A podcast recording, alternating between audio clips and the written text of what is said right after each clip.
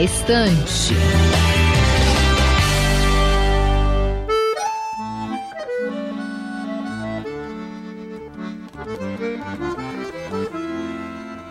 Oi, pessoal, está começando mais um Na Estante.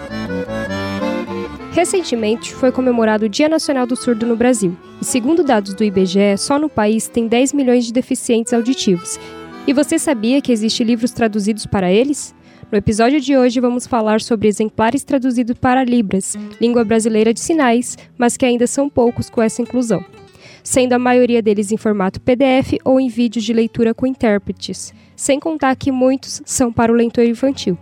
Por isso, selecionamos algumas obras físicas com esta linguagem, pois os livros físicos são muito melhor, né?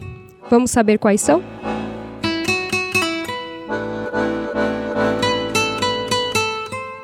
Eu sou Camila Lopes e está no ar mais um Na Estante.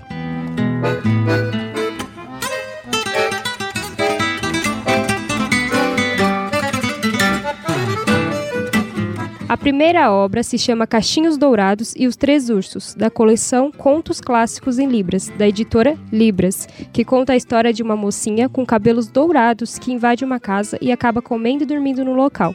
Mas logo os donos chegam e adivinha quem são? Três ursos. Ela logo fica com medo, mas os bichinhos são carinhosos. Um livro que ensina para as crianças a importância de tomar cuidado e que as aparências enganam. A editora tem outros como Chapeuzinho Vermelho, A Bela Adormecida e Rapunzel, trazendo nas páginas ilustrações e sinais.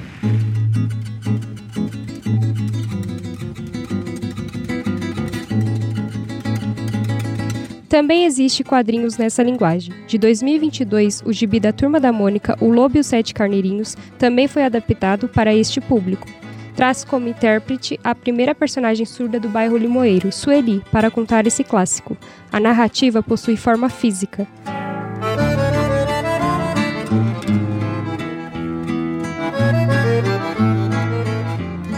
O HQ A Mulher Surda na Segunda Guerra Mundial foi escrito por Germano Weininger, surdo e aluno de licenciatura de Letras e Libras da Universidade Federal do Paraná. Dedicou seu conto para comunidades surdas.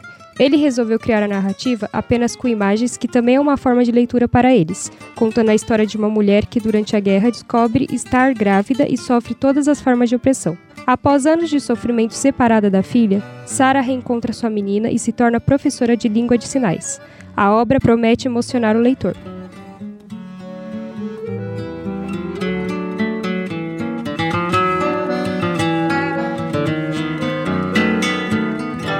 Tons de Melancolia da editora Letraria visa de forma sensível abordar questões de adoecimento psíquico grave em jovens adolescentes brasileiros com deficiência auditiva. Traz ilustrações com traços sensíveis e coloração aquarelada, também sem textos.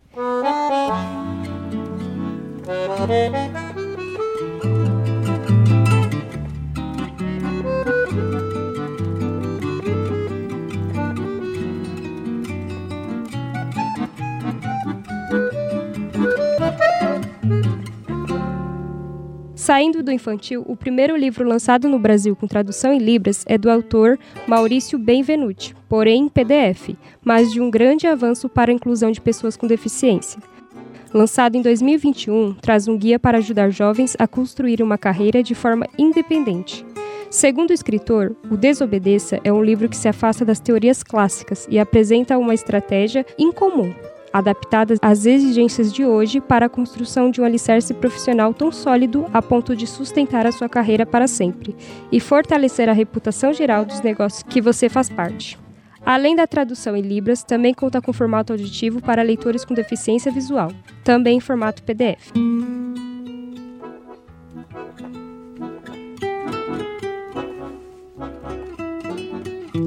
O episódio de hoje vai ficando por aqui. Esperamos que tenham gostado até o próximo programa.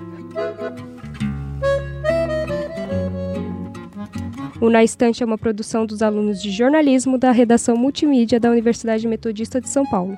Locução por Camila Lopes. Produção por Camila Lopes. Trabalhos técnicos por Léo Engemo e orientação da professora Filomena Saleme. Até o próximo Na Estante.